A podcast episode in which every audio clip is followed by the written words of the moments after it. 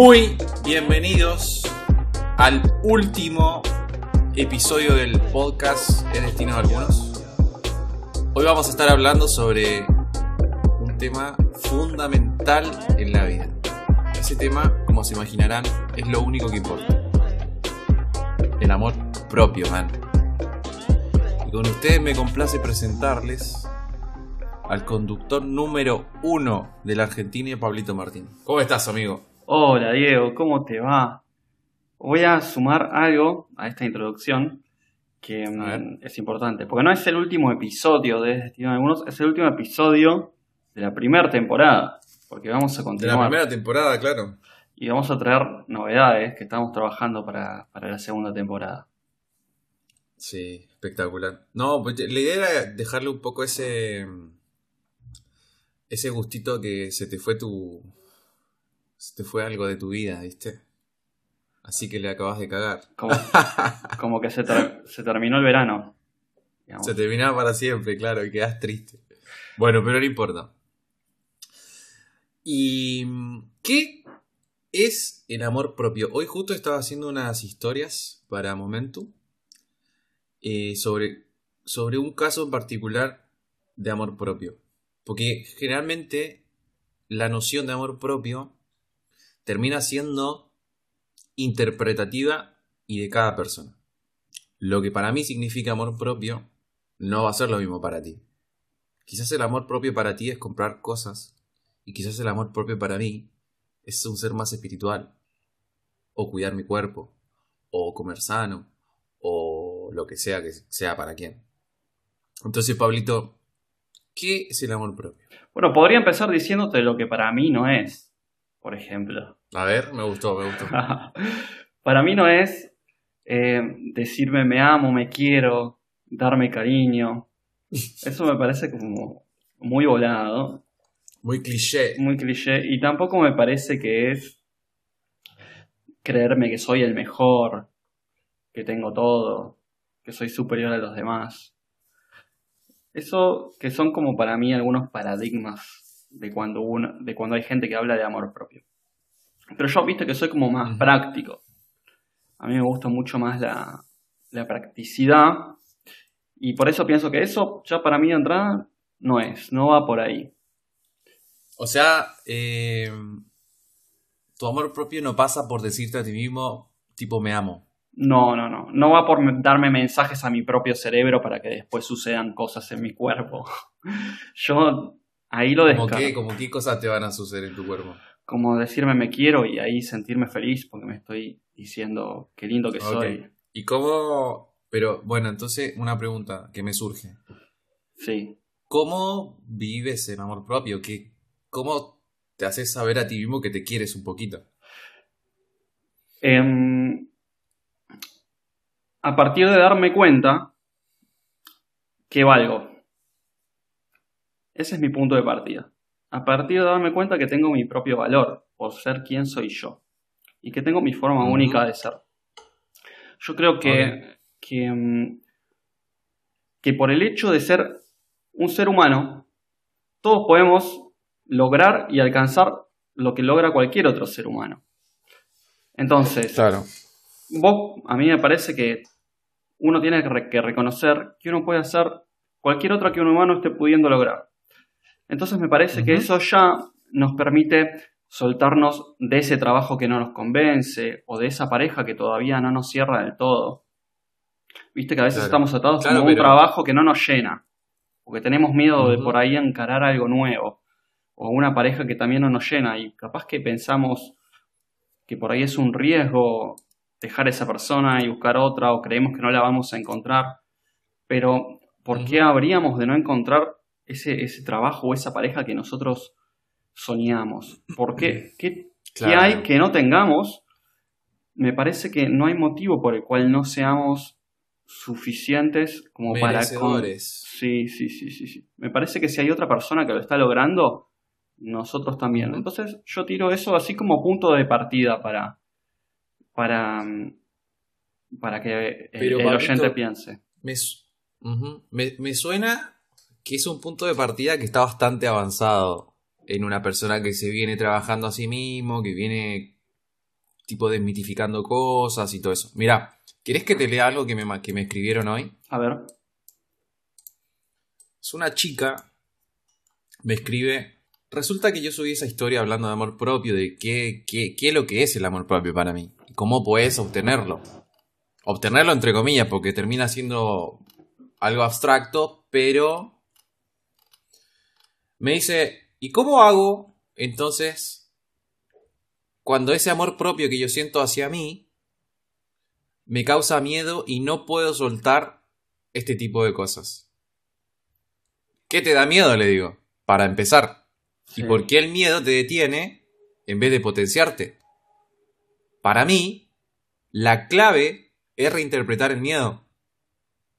Cuando vos sentís miedo, tenés que saber que es por ahí. Ajá el miedo hoy en día no tiene mucho sentido porque es improbable de que vos pierdas la vida por ese miedo que te está acosando. Si analizamos el miedo de cualquier persona y lo ponemos como si fuese un miedo real en el cual tenés que sobrevivir, eh, nunca vas a estar en peligro de muerte, ¿no? Sí. o los casos son muy mínimos. Entonces, ¿por qué ese miedo te está frenando a hacer algo relacionado eh, y, qué, y, por qué ese amor propio que tanto te tienes te está frenando. O sea, es como que puso en la mesa dos cosas que para mí no tienen mucho sentido. ¿Y cómo conecta, eh, cómo conecta el miedo con el amor propio? Eso, eso es lo que, claro, trae dos cosas que, que por una parte me amo, me amo, me tengo amor propio, pero me da miedo avanzar en esto. ¿Entendés? Sí, sí, sí. Y es una situación normal porque el ser humano, ¿qué hace? Cada vez que va conociendo cosas nuevas, va saliendo un poquito de su zona de confort y eso te causa miedo. Y eso es lo que se denomina la zona de aprendizaje. Sí, lo que pasa es que el miedo no salís nunca de tu zona de confort. Lo que pasa es que el miedo es parte, digamos. Totalmente. Eh. Yo creo que cualquier cosa que, hacemos por primera vez nos va a tener que dar un poquito de miedo. Sí, es que, bueno, de esto derivo que para mí también el amor propio es ir por lo que vos crees. Es ir por lo que vos deseas. Es emprender. Es tomar acción. Es ser competente. Es em, tu deseo de relacionarse. E intentarlo. Em, claro. Es decirle lo que le querés decir a tu pareja. Es decirle amo, te amo por primera vez. Es decirle no me gustó tal cosa, esto lo quiero cambiar. ¿No? Y todo eso da miedo, porque es como algo nuevo, pero, o sea, el amor propio es también ir por lo que uno quiere, y todo eso nuevo da, da miedo muchas veces. Da miedo. Sí. Claro, por eso mi, mi respuesta fue súper simple. O sea, ¿qué te da miedo? ¿Y por qué el miedo, en vez de potenciarte, te hace quedarte donde estás? Sí. ¿Es eso amor propio? ¿Eso es amor propio? ¿Quedarte donde estás? No, eso no es amor propio. Entonces, claramente, con esa respuesta la chica tiene bastante para pensar. Y probablemente si piensa bien en su miedo, se va a dar cuenta que el miedo no tiene sentido. Porque no te puede pasar nada que sea tan grave. Sí. Y de última, si te pasa algo malo o fracasas en el intento, ¿cuál es el problema? No hay ningún problema, porque es parte. Mira, algo de lo, de lo que yo quería eh, comentar hoy, saco a raíz de este tema, que muchas veces las personas pensamos mucho más en las veces que nos equivocamos, en las veces que hicimos algo vergonzoso, en las veces que comimos algo que no debíamos comer, en las veces que hicimos cosas que nos salieron mal, mucho más que las veces que hicimos algo bueno que hicimos algo nuevo y que salió bárbaro y que nos hizo crecer. Estamos mucho más pendientes de eso malo y nos culpamos y nos castigamos de eso malo. Cuando todo eso malo es parte de ese proceso de experimentar algo nuevo. Entonces me parece que también tener amor propio es no castigarse por todo eso nuevo que nos pasó alguna vez. Creo, no me acuerdo bien en qué episodio fue en el que yo conté que, por ejemplo, e-, era un episodio que hablábamos sobre las relaciones, ¿no? Y muchas veces en las relaciones nos mandamos alguna cagada. Nos pasa. Y decimos, y, después nos quedamos preocupados por eso. Pero la realidad es que nosotros no tenemos la experiencia de pasar por 200 relaciones en nuestra vida, porque no nos da el tiempo. Entonces muchas veces en las relaciones experimentamos algo nuevo, porque todas las personas son diferentes y nos encontramos con personas diferentes y en situaciones en las que nunca habíamos vivido. Entonces yo creo que no hay que castigarse tanto por, por, esas, por esos errores o esas, esos pequeños temas del pasado y que me parece que tampoco hay que tener miedo eh, por eso nuevo que queremos hacer. Claro. Me quedé pensando varias cosas cuando hablabas, Pablito. A ver. Y me hiciste acordar. Me hiciste acordar a. Yo, yo estuve leyendo mucho esta semana, weón. Estuve leyendo un libro que se llama El hombre en busca de propósito. Y si vos contrastás tu vida con lo que le pasó a ese tipo en ese libro, tipo, vos estás viviendo una vida de lujos el café que te tomas a la mañana es un lujo.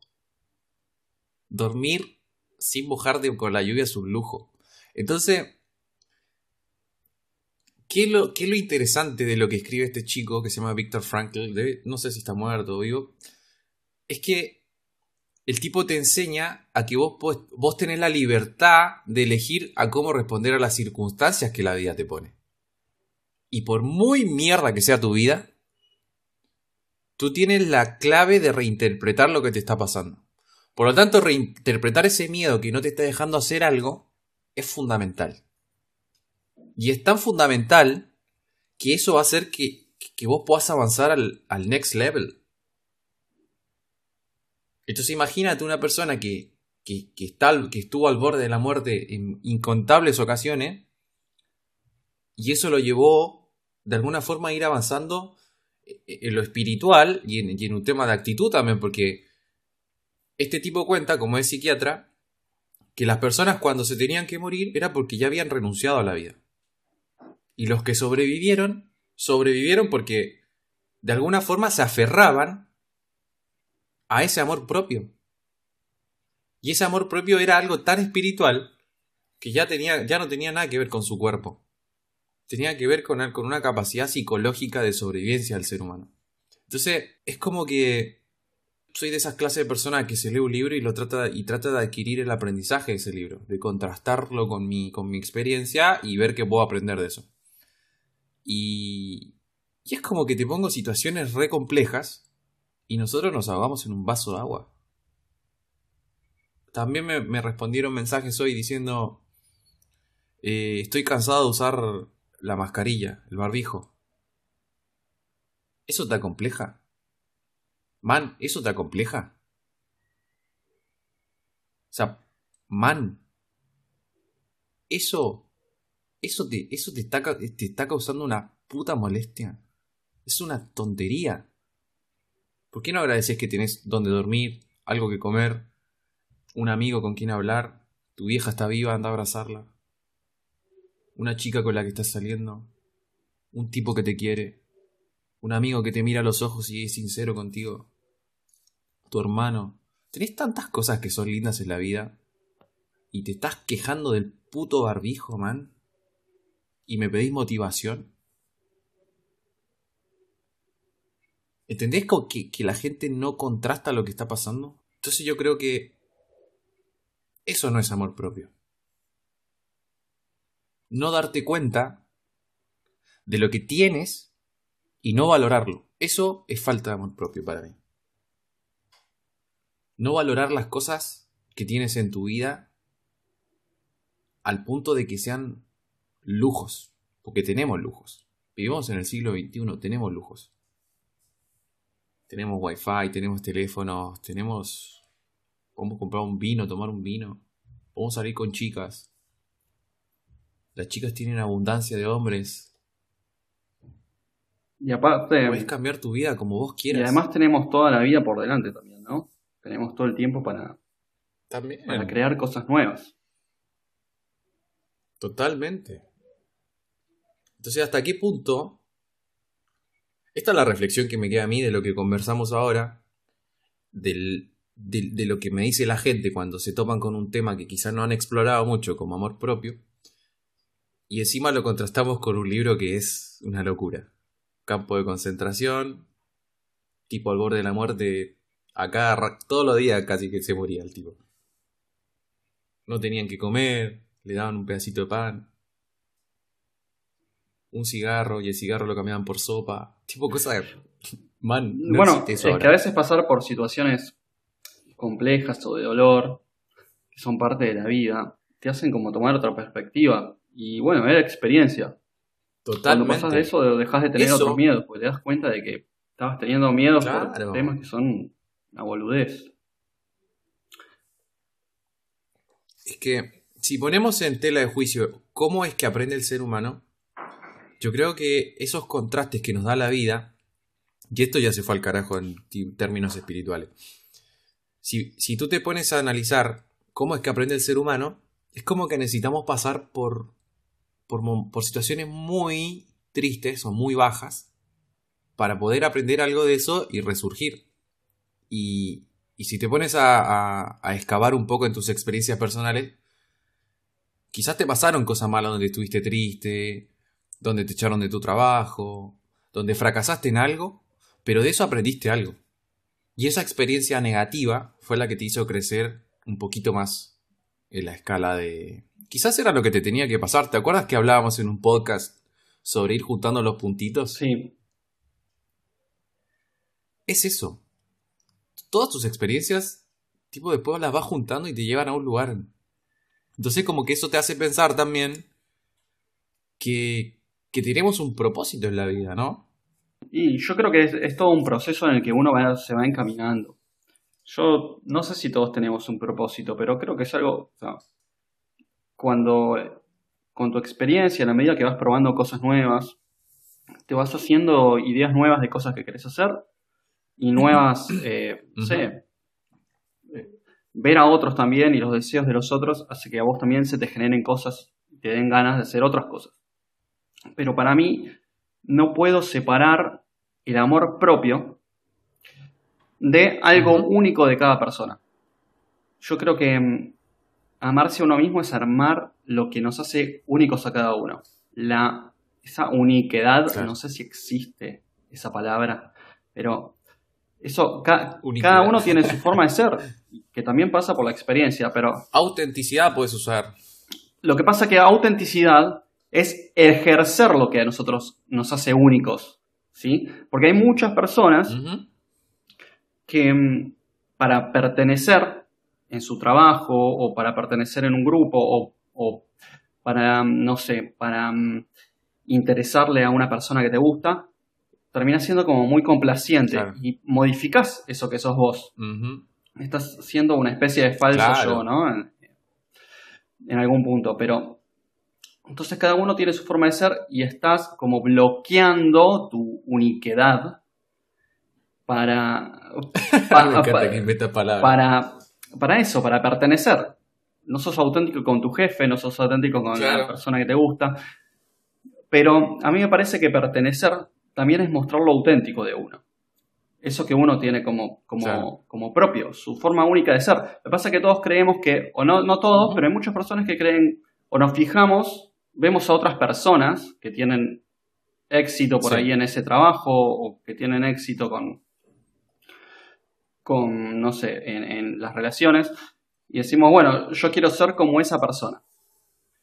Y mm, claro. tal vez, como es esa persona, no es la mejor forma de ser, porque realmente no hay una mejor forma de ser. La mejor forma es la de cada uno. Y la forma de, de gustarle a otras personas, a algunas personas le vas a gustar y a otras no. A algunos jefes le vas a agradar y a otros no. Pero lo mejor es poder mostrar lo, propio tuyo. Y cuando te da, te da como un sentido de alegría cuando vos haces, cuando vos sos como te gusta ser. Te da. Eh, sí. No importa, acá. Fui como soy te libera. yo. Te libera, claro, totalmente. Es como liberante, es como te saca una mochila. Sí, sí, sí, totalmente. Así que bueno, para mí es como amarse a uno mismo, es armar la forma única en cómo somos. Claro. ¿Cómo instarías a una persona que... Porque el ser humano se va construyendo en relación a las circunstancias que va pasando, ¿no? Al entorno, eh, sea, culturalmente, el otro día tú dijiste una palabra, no me acuerdo, tipo, como tradicionalismo podría llegar a ser. Es como que vos te vas construyendo de alguna forma en relación a todas tus experiencias que tuviste en el entorno en el que naciste. Sí. Por eso, quizás a vos te gusta Racing, un equipo relativamente mediocre, Sí. eh, Anda a cagar. y no lo ves. O pensás que es una... es broma, broma. Acá se terminó el episodio. Eh, no, a lo que voy es que no podría ser de, de, por ejemplo, podría ser de Colo Colo, porque naciste en Argentina, ¿entendés? Sí. Entonces, o podría hacerlo si lo eliges, pero no tiene sentido para tu vida. Entonces, todas esas cositas que tienen sentido en nuestra vida, y ahora se me fue un poco el hilo de lo que te quería decir por, por andar bromeando, tiene que ver con esto, de que si yo no soy auténtico con mi vida, porque aprendí a ser eh, relativamente falso, porque tengo que complacer a los demás y tengo que caerles bien, porque el ser humano es un ser social, es ahí donde la estamos. Sí, y adivina, Porque no tiene nada de malo. adivina, adivina Adivina de dónde sale lo de- este tema de complacer a los demás. Es obvio. De complacer a tus viejos cuando sos pibe. Claro. Totalmente. Y ahí me estás pegando un poquito en el, en el corazón porque ¿cuántas veces no hicimos cosas que no tenían nada que ver con nuestro, nuestros deseos, Es que bueno, muchas veces no, no- pero sí tenían con los deseos de nuestros padres. Claro. Sí, muchas veces nuestros padres Es quieren que sigamos eso. un camino, nosotros en el fondo queremos seguir otro, pero les terminamos haciendo caso. Es que el- lo- desde chico que crecemos mirando el ejemplo de otro y copiándolo. Si al final no somos muy distintos a los, a los simios. Copiamos lo que hacen los grandes. Y está bien. Pero ¿qué pasa si el grande viene haciendo todo mal? Es que también buscamos esa cierta. buscamos seguridad. Cuando alguien nos muestra seguridad, nos gusta eso. Porque el mundo está lleno de inseguridades y buscamos la seguridad. Lo que pasa es que hay que entender que no es todo seguro. Y lo mejor, lo mejor siempre sale de lo incierto. Y está detrás del miedo. Claro. Y está detrás de esas nuevas experiencias. Concuerdo totalmente. Y hay que ir por ellas. Claro, pero nosotros... eh, es que hay cosas que son socialmente aceptables, pero no te voy a decir, puta, me da miedo robar un banco. Man, no vayas a robar un banco, te vas a meter en problemas, es lógico. Pero me da miedo hablarle a esa chica, porque creo que no le voy a gustar, por esto, por esto, por esto, por esto. Ahí la estás cagando. Segunda parte donde la estás cagando. Le vas a hablar, pero la querés complacer. Tercera parte donde la estás cagando. No estás siendo auténtico. Entonces, ¿cómo pretendes que el otro te perciba como una persona normal, genial, tranquila, divertida? O, o- o con ese amor propio que le llamas tú de, de- de confeccionarse a sí mismo, con esa característica rara que inventaste que se llama uniquidad. Capaz que está en el Vos sabés diccionario. que yo no tengo sé. la facultad para. Yo tengo la facultad de crear palabras, porque yo soy escritor y soy. Eh, soy especialista en lenguaje, entonces. Lo- Pero no sé si la gente Lo normal que pasa que podría lo acabo- ir por la vida creando lo acabo de chorear del inglés, porque en el inglés se dice uniqueness y existe uniqueness. Uniqueness, Entonces, claro. Me salió un, un spanglish de ahí, pero bueno, el, el Sí. sentido de ser único, digamos, ¿no? Sí, sí, se entiende. Entonces, es un gran tema del que estamos hablando. Me inspira. Me inspira tanto que, que siento cómo, cómo podemos hacer que la gente tenga más amor propio. Que, que, que ellos definan qué es el amor propio y que los impulse a niveles que nunca imaginaron en sus vidas. Porque el amor hacia el otro te impulsa. Y eso es- está recontra comprobado. O sea, te enamoras de una chica, te enamoras y Bueno, bajas la para mí un buen chica. ejercicio, Y las chicas también. y los chicos también, para mí un buen ejercicio sería este, por ejemplo. Nosotros somos los que bajamos la luna, ellas no bajan nada. Los que bajamos la luna. ¿Qué significa eso? Que estás tan enamorada que podrías hacer cualquier cosa por ella. Entonces le bajas la luna. No, Es nunca escuché esa frase. Ah, qué poco cursi que estás hoy, Pablito. Un buen ejercicio, porque vos decías de eh, bueno, ¿qué, ¿qué se le puede decir a alguien para empezar a tener amor propio? Para mí un buen ejercicio podría empezar a ser pensar en todo lo que es parte de nuestra vida. Nuestro trabajo, nuestra pareja, nuestros amigos, las cosas que hacemos durante el día, los hobbies que tenemos. ¿Qué nos dejan? ¿Sí? ¿Cuánto nos gusta de eso? ¿Qué nos dejan? ¿Y qué nos están dando que no nos gusta? Como para empezar a observar qué es lo que queremos y qué no de cada actividad de las que hacemos. Y qué otras cosas nos gustaría que queremos hacer. Sí. Y a partir de ahí tomar decisiones. Esto sí, esto no, esto lo puedo cambiar. Claro, es como reconocerte en quién estás siendo. Básicamente. Esto me gusta, pero... He visto un montón de gente criticar a los que dicen estoy siendo tal y es como que anula y da por hecho de que el ser humano nunca cambia, nunca evoluciona. Entonces eso es re choto. Sí. Es como que no tengo derecho al cambio. O sea, quizás ahora estoy siendo un pelotudo, pero tengo derecho a ser exitoso. Quizás quiero ser exitoso, man, ¿por qué no puedo? Estás pasando por una mala racha de, amorosa y, güey, estoy siendo un cagón, un llorón. ¿Y qué problema hay? Mirá, el otro día, te cuento algo muy loco. Sí. Estaba charlando con una chica y me dice, ¿viste lo que le pasó a Maluma? ¿Qué le pasó a Maluma? Neymar Neymar le comió a la chica a, Maluma. Y Maluma le hizo una canción, algo de Hawái, que se fue a Hawái y bla, bla, bla. Y le digo, ¿y qué dijo Maluma? No, Maluma no habló, dijo que la canción no era para ella. ¿Pero es para ella? Sí, todos saben que es para ella. Y le digo, imagínate si Maluma hubiese dicho, ¿sabes qué? Sí, le hice la canción a la mina porque la amo. ¿Y qué problema hay con eso? ¿Entendés cómo Maluma sube a la estratosfera solamente por ser auténtico?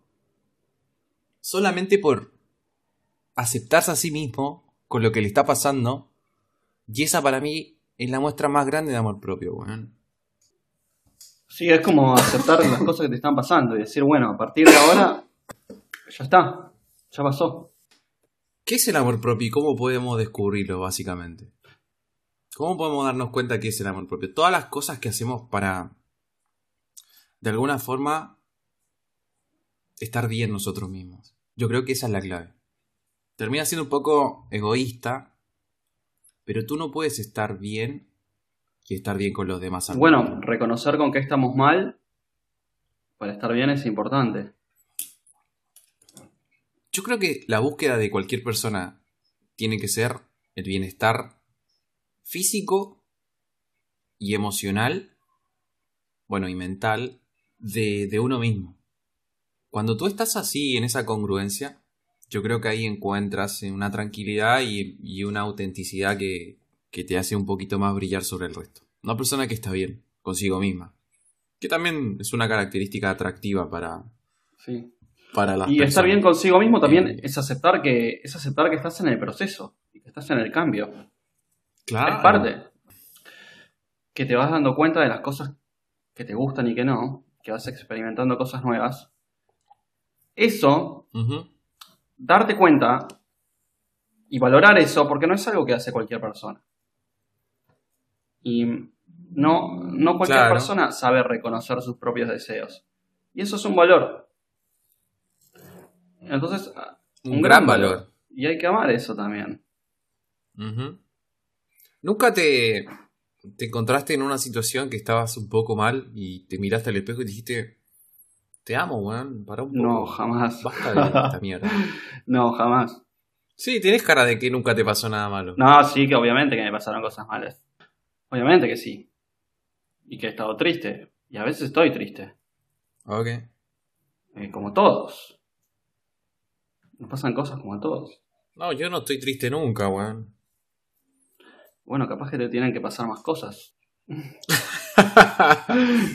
sí, me tienen que pasar más cosas. Todos nos ponemos tristes por, por a veces, boludo. Pasan, pasan cosas malas y bueno, ya fue.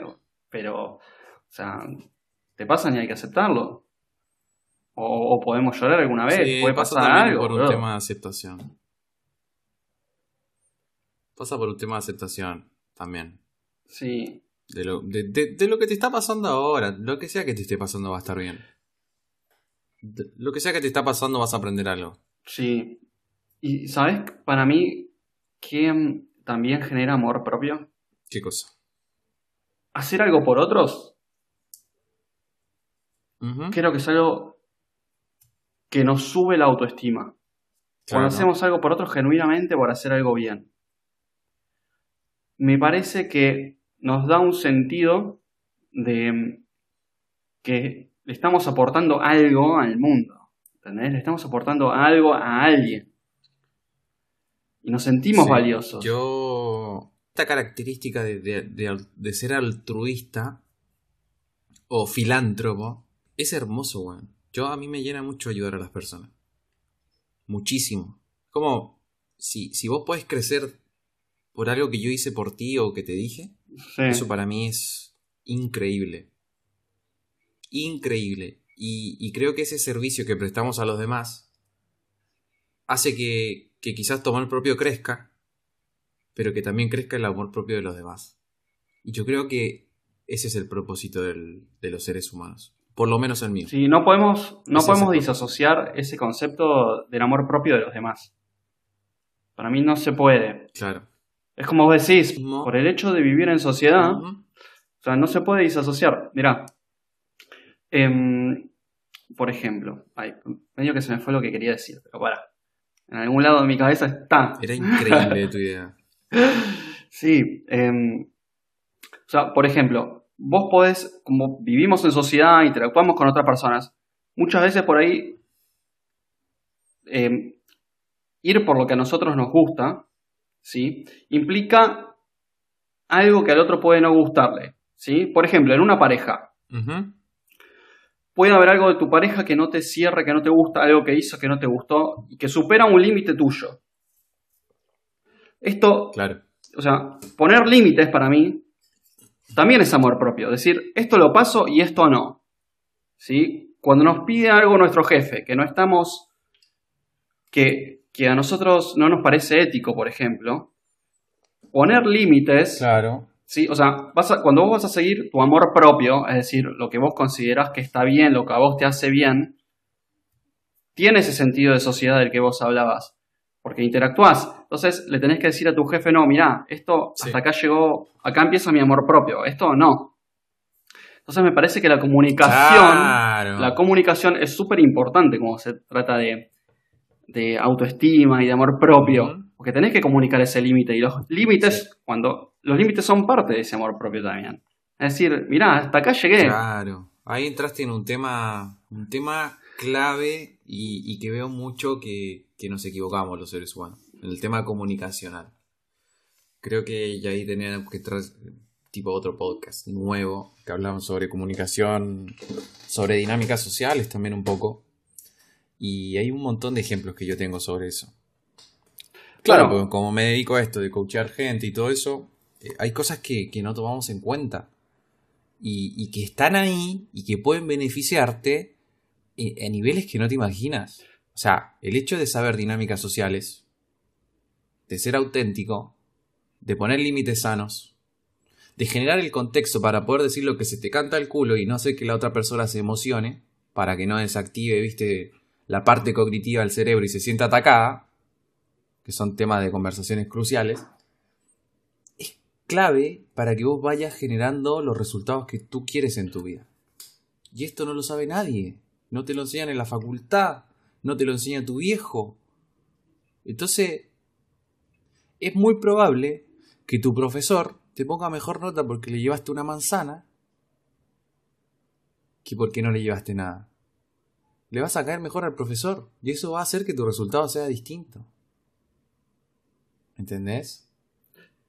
Y eso tiene que ver con la parte social del ser humano y no con la parte de saber quizás todas las materias o, de matarse estudiando o de lo que sea. Y esto, ve a la... Imagínate la persona más sociable que conoces en tu vida. ¿Le va mal en su vida? No, porque se relaciona de forma efectiva con todos. Es un genio, todos lo quieren, hace lo que quiere y siempre está feliz. Es que también, como, o sea, la comunicación se hace más fácil cuando vos reconoces y sabes identificar tus límites. Se hace mucho más fácil. Porque quizás vos tenés una idea en tu cabeza de que esto no te gusta y en vez de comunicarlos em, de forma respetuosa, sin tratar de agredir al otro, te enojas. Te enojas porque sentís que te están pidiendo algo que está mal, que no va. Que no va por ahí en tu forma de ver la vida, en, tu ética, que es tuya y es propia.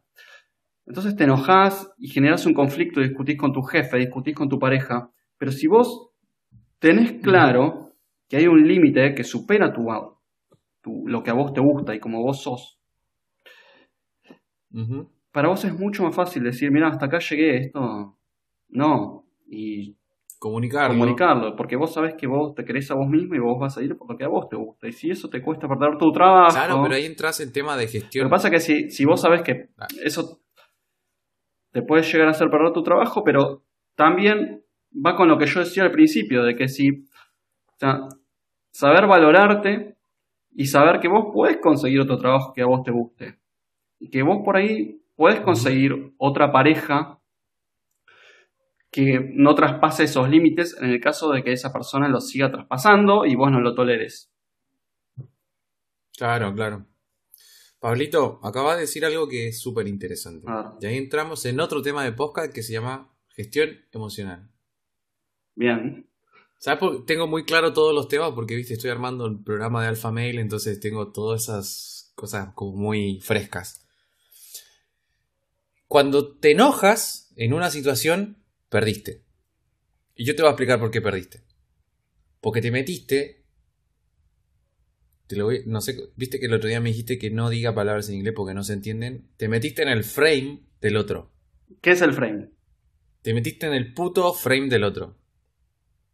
Si te enojas cuando reaccionas a lo que te está diciendo otra persona, o a alguna situación en particular, perdiste porque te metiste en el marco o en el, en el círculo que la otra persona está generando. Por lo tanto, le estás entregando poder personal de que el otro pueda cambiar tu mundo cuando el único responsable de cambiarlo eres tú mismo.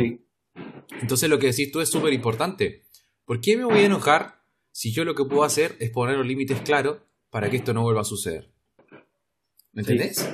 Tipo, es muy distinta la respuesta que vas a obtener de enojarte a la respuesta que vas a obtener si estás tranquilo diciendo lo que te parece y lo que no. Y esto también, dinámica social es full. Es como vas a abrir una chica en la calle y te manda el carajo. ¿Te es abrir una chica? Ir y hablar ir y hablarle a una chica en la calle. O a cualquier persona. Si, por ejemplo, mira, a mí me pasa esto. Yo soy un tipo extremadamente sociable, últimamente. Hoy estuve hablando casi una hora con el señor que recoge las hojas del parque.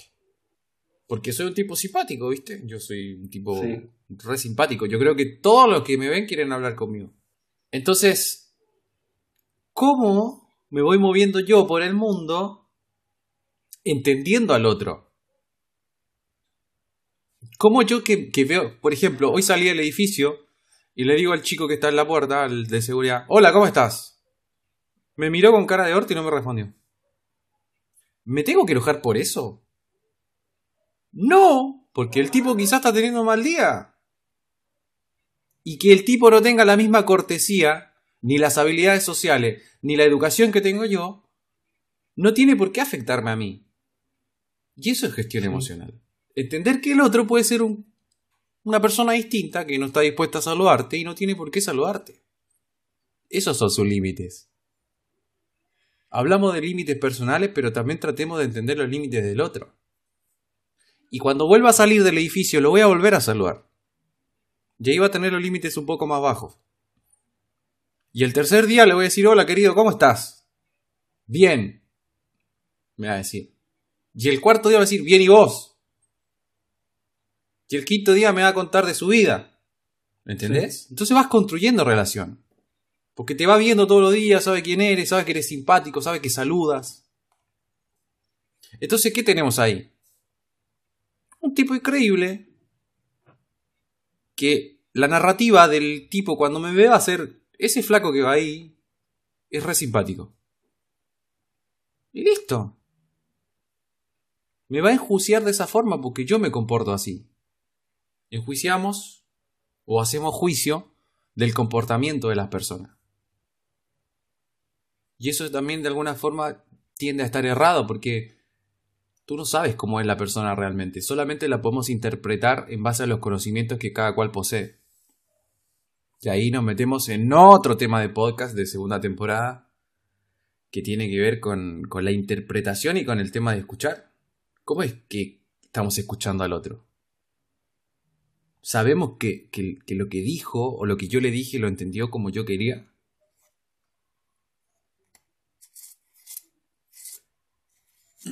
Muy bien. ¿Qué te parece, querido Diego, si le vamos dando fin a este episodio de la última temporada? Me gustó mucho el podcast. Me, llenó mucho el corazón. Me siento contento y auténtico y me, gustó mucho, la verdad. Así que espero que a la gente también le haya gustado también. Y que, quería decir, vos tendrías que darle un cierre a la primera temporada magistral, Pablito. Hablamos de mil temas tema de relaciones, tema de, autoestima, tema de crecer. Yo, mi idea en general es que te animes a hacer cosas nuevas, te animes a experimentar. Si tenés miedo, no importa. Salí, aprende, habla con gente, disfruta. Disfruta, que va a estar todo bien y sea auténtico y expresa tu forma de ser no dejarse caer nunca. Ir por lo que buscamos, por lo que queremos. Y se acabó. Hasta el próximo episodio.